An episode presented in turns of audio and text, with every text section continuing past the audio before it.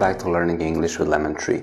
In the next videos, you're going to learn some most frequently used phrasal verbs. But what is a phrasal verb? It is a group of words that consists of uh, a verb and one or more prepositions or adverbs. Phrasal verbs have metaphorical, usually have metaphorical meaning. What does that mean? It means they, the meaning is different from the group of words or words they consist of.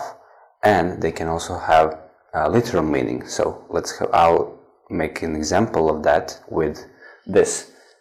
Look up. Look up. It can, it can have a literal meaning Look up means to turn your eyes towards something so that you can see it. Look up, literal meaning.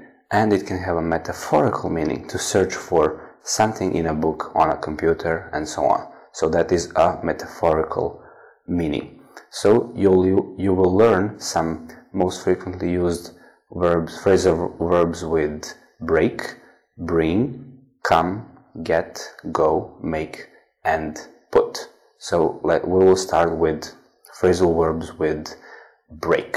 Okay. He decided to break away from his home and go abroad. He decided to break away from his home and go abroad.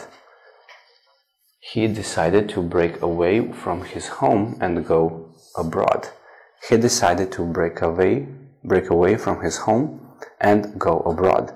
Break away, it means to leave a group or a family go abroad, it means to go to another country to live and work, work or travel.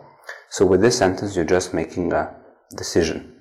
He decided to break away from his home and go abroad. Thank you for watching. See you in the next video.